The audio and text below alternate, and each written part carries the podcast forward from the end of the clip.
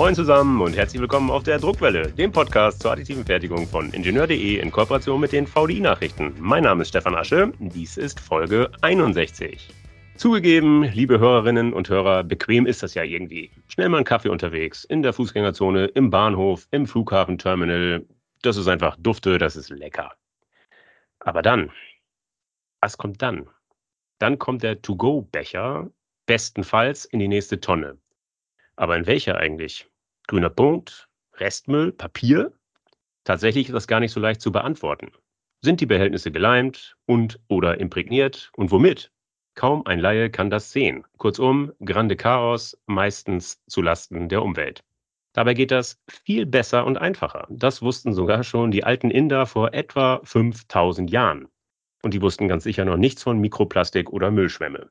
Deren Lösung Gefäße aus Terrakotta, zu 100% aus der Natur, ganz ohne Beschichtung, ganz ohne Leim. Ja, okay, Töpfern ist bestimmt ein schönes Hobby, aber nicht unbedingt prädestiniert für die industrielle Massenfertigung. Die Lösung für dieses Dilemma könnte, und wir sind hier bekanntlich auf der Druckwelle, natürlich der 3D-Druck sein. Das jedenfalls sieht das 2020 gegründete Unternehmen Gaia Star so. Es hat seinen Hauptsitz in San Francisco und in Berlin. Details zu deren Weltrettungsmission erklärt uns der Deutschlandchef des Unternehmens Dr. Malte Zur. Er ist uns heute via Internet aus Berlin zugeschaltet. Hallo, Herr Dr. Zur, stellen Sie sich bitte selbst kurz vor. Hallo Asche, vielen Dank für die Einleitung ähm, und vielen Dank für die Einladung. Genau, mein Name ist äh, Malte Zur.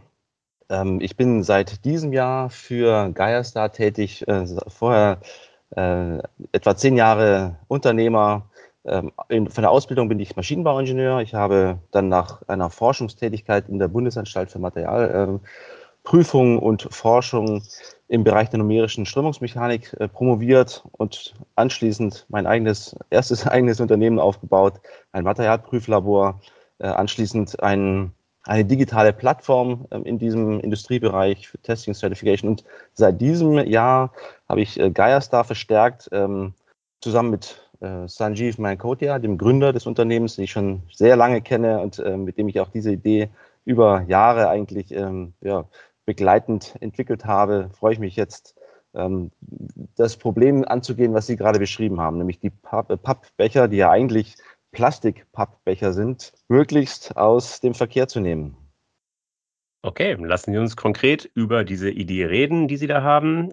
Ich habe es eingangs gesagt, wenn ich das richtig verstanden habe im Vorgespräch, bestehen Ihre Gefäße tatsächlich aus Terrakotta. Ist das richtig? Das stimmt. Die sind wirklich, ähm, die sind sehr nah dran an dem, äh, an dem Produkt, was Sie beschrieben haben, was es schon sehr lange in, in Indien gibt. Ähm, also Becher aus Ton mit Wasser, logischerweise, ne, und einem, äh, einem Art Salz. Äh, das sind die Bestandteile des Bechers, sonst ist da nichts dran. Wo bekommen Sie diese Materialien her? Die beziehen wir bei den großen ähm, Händlern dieser Materialien. Also da gibt es einige große. Und das ist auch ähm, für uns ein großer Vorteil, denn die sind jetzt nicht, wir haben jetzt hier keinen Spezialbedarf an, ähm, äh, weiß ich nicht, einer sehr äh, speziellen technischen Keramik vielleicht, also die es dann äh, möglicherweise nur hier in Deutschland gibt.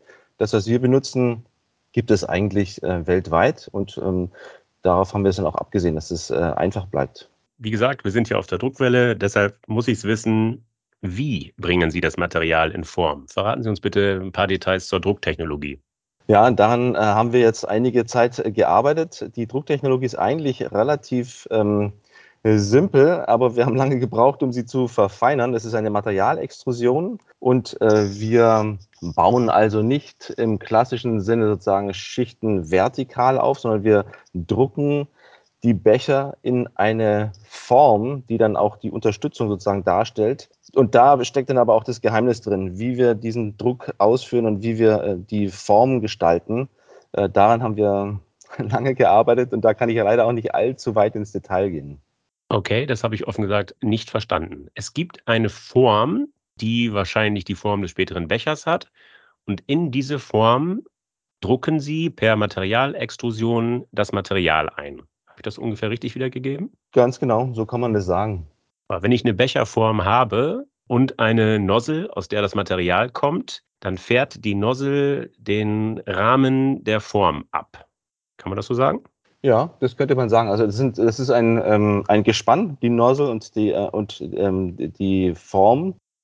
Auch da steckt sehr viel Know-how drin, denn das ist ähm, eben auch Strömungsmechanik, wenn Sie so wollen. Ähm, aber das ist genau so, wie Sie es gesagt haben. Wir äh, bringen also einen, äh, den, den Ton in einer pastösen Form sozusagen ein und haben dann anschließend nach dem Druckvorgang eben noch einen, noch einen Entformungsvorgang. Mögen Sie mir ein paar Details zum Druckkopf geben? Das ist ein Extrusionssystem, sagen Sie. Ist, das eine, ist da eine Schnecke drin oder wie funktioniert es? Also der äh, Drucker ist äh, komplett von uns selbst entwickelt. Wir haben angefangen natürlich auf Basis von kommerziell verfügbaren ähm, Druckern, äh, sag ich mal, Prototypen zu entwickeln. Inzwischen sind wir so weit, dass ähm, der ganze Drucker also von äh, komplett von uns äh, gebaut wurde. Wir haben, das hatte ich Ihnen schon gesagt, ein amerikanisches ähm, Mutterunternehmen und sind da äh, im Augenblick noch im im, im Augenblick noch in der Erstellung einer äh, genauen Leitlinie, wie viel wir denn eigentlich verraten dürfen. Deswegen muss ich da mich ein bisschen zurückhalten, was die Details angeht. Aber die, äh, es ist keine Schnecke, sondern wir haben einen, äh, wir haben eine Art äh, Zylinder sozusagen, die den, ähm, die das Material dann zubringt.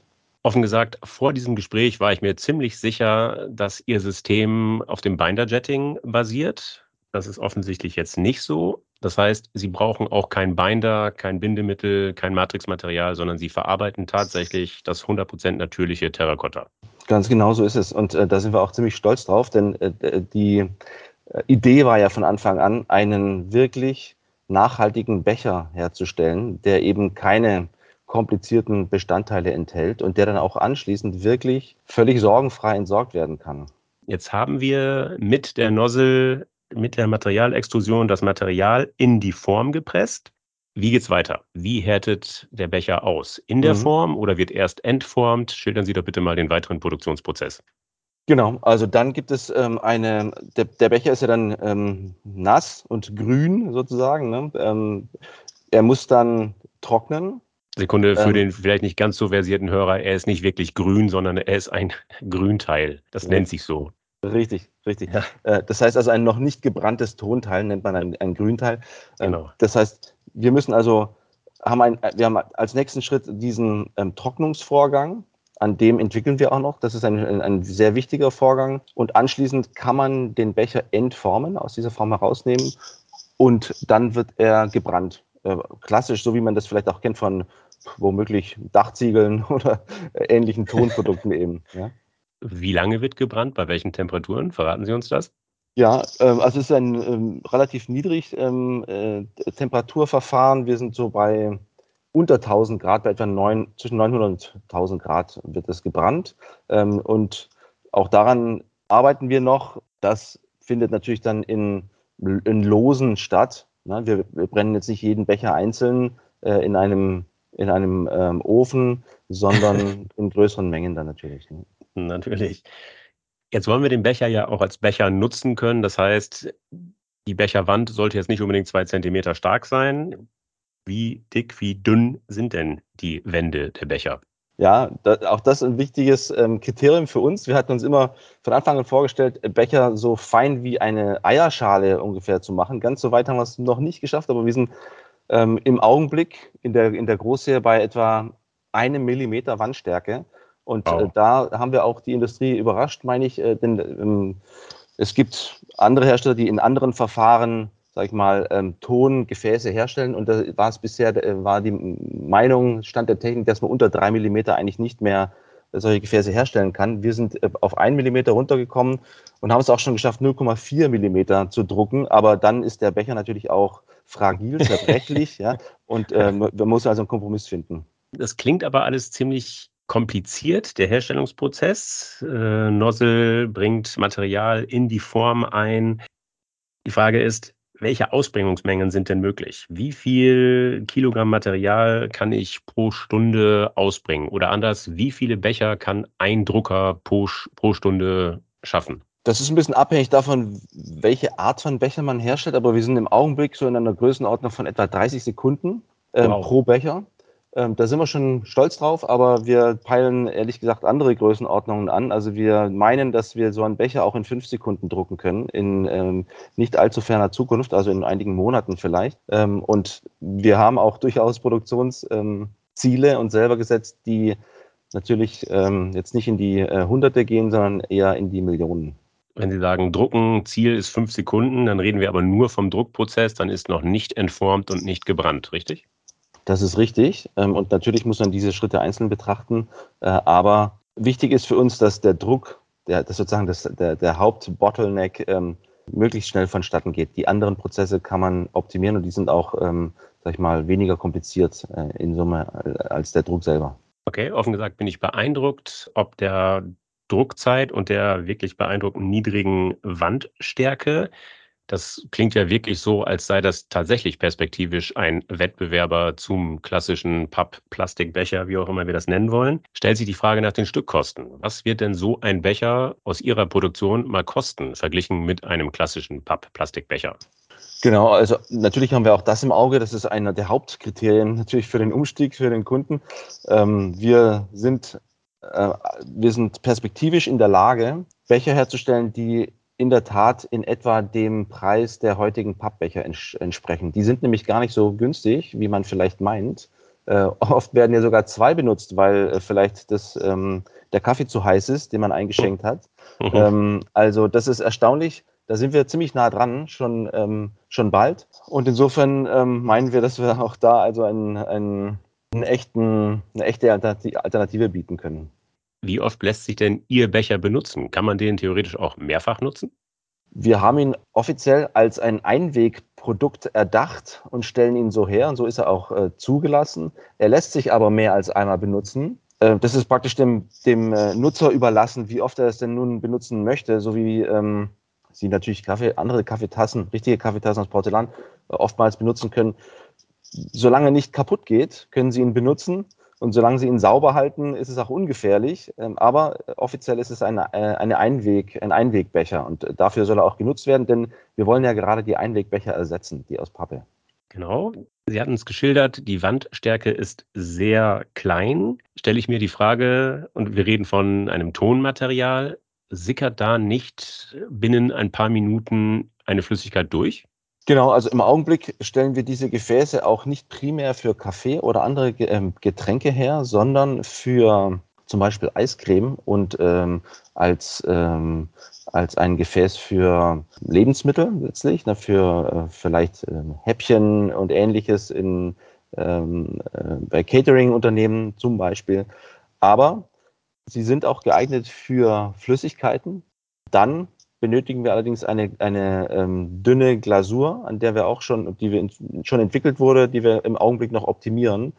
Denn Kaffee ist natürlich das, wofür wir vor allen Dingen diese Einwegverpackung heute benutzen. Gut, aber wenn wir die Glasur auftragen, verlassen wir da nicht so ein bisschen die Nachhaltigkeit? Nein, eigentlich nicht, denn es ist tatsächlich ein, ähm, ein Glas, was Sie dort ver verwenden können. Also eine Glasschicht, eine dünne, die ebenfalls äh, nachhaltiges Material ist, ein natürlicher Rohstoff. Gut, jetzt haben wir den Becher genutzt, wir haben daraus getrunken, ob glasiert oder nicht. Ähm, jetzt brauchen wir den nicht mehr. Was machen wir dann damit? Was macht der Nutzer dann damit? Wo schmeißt das hin? In den Garten? in die Mülltonne? genau. Er, er, kann also er kann es in den Garten äh, werfen. In, in, Indien ist es äh, sozusagen gängige Praxis, dass man seinen Teebecher fallen lässt und äh, zu, zu Staub zertritt, vereinfacht gesprochen. das ist mit unserem Becher auch möglich. Das sollten Sie vielleicht nicht auf der Friedrichstraße machen in Berlin. Ähm, da, das machen Sie ja mit Ihrer Bananenschale auch nicht. Äh, insofern wenn Sie diese Möglichkeit nicht haben, dann geht er in den Müll, so wie der Pappbecher auch. Er ist nur dann äh, völlig äh, unproblematisch im Müll und äh, muss nicht irgendwie weiter entsorgt werden, also zum Beispiel verbrannt oder in Deponien oder ähnliches. Also man, Sie wissen ja, dass der, dass der, dass der Restmüll auch nochmal sortiert wird. Äh, insofern ähm, ist das die, der heute gängige Weg. Man kann ihn nicht in die Biotonne werfen, denn das können Sie ja mit anderen ähnlichen Dingen, wie jetzt, sag ich mal, einen Blumentopf oder so, können Sie das ja auch nicht machen. Das ist einfach die Vorschrift der, der Abfallverwerter. Ich stelle mir jetzt mal vor, ich wäre Betreiber einer großen Coffee-to-Go-Kette. Bei mir fallen also pro Tag bestenfalls ein paar tausend Ihrer Becher an. Kann ich die von meinen Kunden dann einsammeln, äh, kleinstampfen äh, und zu ihnen zurückbringen? Ist es, oder anders, ist es erstmal theoretisch möglich, den zerkleinerten Becher neu mithilfe Ihres Verfahrens in Form zu bringen? Man kann die gebrannten Produkte äh, nicht wieder ähm, äh, ähm, drucken, jedenfalls nicht äh, zu 100 Prozent. Wir reden von einem, von einem Prozentsatz von etwa 20 Prozent, wo man ähm, äh, hier eine Beimischung machen kann. Das ist aber nicht unser erstes Ziel, denn auch die Kaffeekette gibt er die Becher raus, um den ähm, Kunden diesen mitzugeben. Ne? Das ist halt, das heißt, das ist eher der Sonderfall. Wir haben aber, das ist ein interessanter Punkt, den Sie ansprechen, durchaus die Anfragen von Kunden, die sagen, oh, das ist ja super, ich möchte meine komplett, mein komplettes Sortiment, äh, alles an Porzellan, was ich im, in meinem Geschäft habe, ersetzen mit euren Produkten. Mhm. Da sind wir noch weit von entfernt, aber das ist ein interessanter Gedanke. Und dann würde das natürlich auch relevant werden, was Sie vorhin beschrieben haben die Rückführung der gebrauchten Becher. Lassen Sie uns ein bisschen über das Geschäft reden.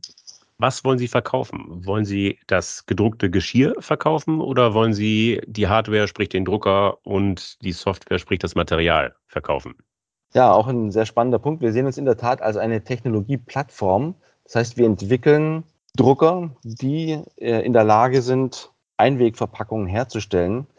Und die Vision des Unternehmens von Anfang an war eigentlich die, diese Einwegverpackung möglichst nah beim Kunden herzustellen. Das heißt, heute stellen wir die in sogenannten Mikrofabriken her. Im Augenblick gibt es nur eine, aber wir arbeiten daran, mehr, ähm, mehr solcher Mikrofabriken aufzubauen, die möglichst nah beim Kunden sind. Also eine gibt es in Berlin, es gibt äh, in Bälde eine in San Francisco und an anderen Orten. Aber die Vision des Unternehmens ist eigentlich, ein, diese Drucker tatsächlich beim Kunden aufstellen zu können, dass die, dieser dort die Gefäße herstellen kann, die er braucht für seine Kunden. Das können dann also in, einem, in, einer, in einer, Kaffeekette können das Kaffeebecher sein, in einer Eisdiele können es Eis, Eisbecher sein und so weiter und so fort. Ne? Das heißt, das ist eigentlich, woran wir arbeiten. Können Sie uns schon was über die Kosten verraten? Was werden Drucker und Materialien mal kosten? Das kann ich im Augenblick ähm, noch nicht vertiefen, aber wir sind natürlich ähm, daran interessiert, dass die Stückkosten für den Kunden dann immer noch in der Größenordnung sind, die wir vorhin besprochen haben, nämlich ähnlich wie die heutigen Einwegverpackungen. Lassen Sie uns kurz über die Zielgruppe reden. Kaffeeketten, Eisdielen, wer gehört da noch zu? Ja, große Catering-Unternehmen zum Beispiel sind sehr interessiert an unseren Produkten, denn auch dort haben sie ja diesen, dieses Thema der oftmals der womöglich Wegwerfartikel auf Events und ähnlichem. Ähm, Sie haben mir verraten, dass Sie auf der Hannover Messe sind in der nächsten Woche. Ne? Da wird es auch wieder sehr viele kleine Schälchen geben, Pappbecher und ähnliches.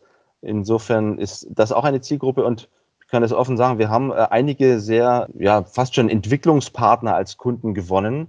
Aber wir sind auch auf ähm, der Suche und gerne bereit, weitere hinzuzunehmen. Allerdings äh, reden wir dann über Stückzahlen jenseits der 100, 200, 500.000 pro Jahr, die dann auch benötigt werden, damit man so eine Partnerschaft richtig ähm, entwickeln kann. Jetzt haben wir viel über Perspektiven gesprochen. Lassen Sie uns mal über den Status quo, das heute reden. Wo steht Gaia heute? Vielleicht sagen Sie mal kurz ein bisschen was zur Firmengeschichte, zur aktuellen Mitarbeiterzahl, zu, zum Umsatz vielleicht sogar. Was können Sie uns da verraten? Also ähm, Geister, wie hatten Sie ja schon gesagt, ist 2020 gegründet. Wir haben etwa zwei, drei Jahre gebraucht, um die Technologie jetzt ähm, zu entwickeln. Jetzt geht es los, ähm, diese zu skalieren. Dafür äh, haben wir jetzt auch ähm, prominente Investoren finden können, die also eine Seed-Runde finanziert haben. Das heißt, jetzt äh, sind wir auf Wachstum gepolt. Wir haben im Augenblick etwa acht Mitarbeiter in Berlin und weitere sechs, acht Mitarbeiter in San Francisco und ähm, wir peilen an, bis zum Ende des Jahres etwa 30, 40 Mitarbeiter in Summe zu haben. Ja, und insofern ähm, sind wir da, glaube ich, auf einem guten Weg. Wir haben wirklich eine sehr hohe Nachfrage auf Seiten der Kunden. Das heißt, unser größtes Problem im Augenblick ist, genügend Becher herzustellen. Das heißt, das ist jetzt äh, so ein Stück weit das, der nächste Schritt. Deswegen hatte ich auch die Skalierung ähm, am Anfang schon äh, genannt. Und ähm, da freuen wir uns drauf, dass wir dieses Problem also schon mal nicht haben, dass es nicht genügend Kunden gibt, die Interesse daran hätten, nachhaltige Becher zu benutzen. Das klingt gut, das klingt nach einer rosigen Perspektive. Ähm, damit kommen wir schon zur Abschlussfrage. Wo steht Gaia Star in zehn Jahren? Oder ganz provokant gefragt, wird es in zehn Jahren überhaupt noch Plastikbecher und Co. geben oder gibt es dann nur noch kleine Tongefäße? Daran arbeiten wir. Das ist wirklich unser großes Ziel, die, äh, die, die Pappbecher vom Markt zu nehmen, so ein Stück. Und wir hoffen wirklich, dass, ähm, dass die Kunden uns dabei helfen, das zu schaffen. Wir glauben, dadurch, dass das von den Kosten eine echte Alternative ist und von der, von der Haptik und von der Erfahrung eine, ein viel besseres Produkt ist, dass wir eine echte Chance haben, das zu schaffen. Wir meinen, dass wir in zehn Jahren ein sehr großes Unternehmen sein werden, das äh, bestätigen uns und, da, deswegen und werden wir auch unterstützt von entsprechenden Investoren. Ähm, und insofern ist es so, dass, ähm, dass das ein, eine echte Chance ist, diese, diese Becher hoffentlich irgendwann nicht mehr zu sehen. Auch eine schöne Perspektive. Ich drücke Ihnen die Daumen, dass das klappt. Herr Dr. Zur, herzlichen Dank für das spannende Gespräch. Danke, Herr Asche. Ich freue mich sehr, dass ähm, es Interesse gibt, auch auf Ihrem Kanal über unsere Geschichte zu erfahren. Und ähm, wenn es Fragen von, von Hörern gibt, sind wir immer gerne bereit, ähm, ins Gespräch zu kommen. Wo erreicht man Sie? Wir sind äh, unter geierstar.com äh, im Internet vertreten und da finden Sie auch äh, unsere Kontaktkanäle, Telefonnummer, E-Mail und so weiter. Ich glaube, es ist nicht jedem klar, wie man Gaia Star schreibt. Mögen Sie es kurz buchstabieren? Sehr gerne. G-A-E-A-S-T-A-R.com. Prima, vielen Dank.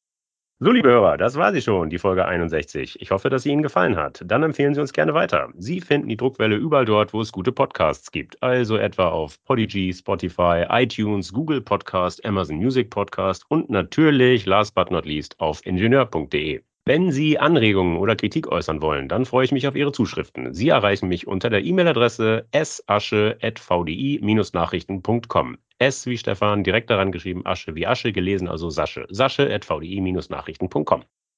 Sollten Sie auch an Technikthemen abseits des 3D-Drucks interessiert sein, dann empfehle ich Ihnen die VDI-Nachrichten. Wenn Sie mal kostenlos reinlesen wollen, schauen Sie doch einfach mal unter www.vdi-nachrichten.com/lesen. Dort warten acht kostenlose E-Paper-Ausgaben auf Sie. Das war's für heute. Bleibt mir noch zu sagen, auf Wiederhören, munter bleiben und tschüss.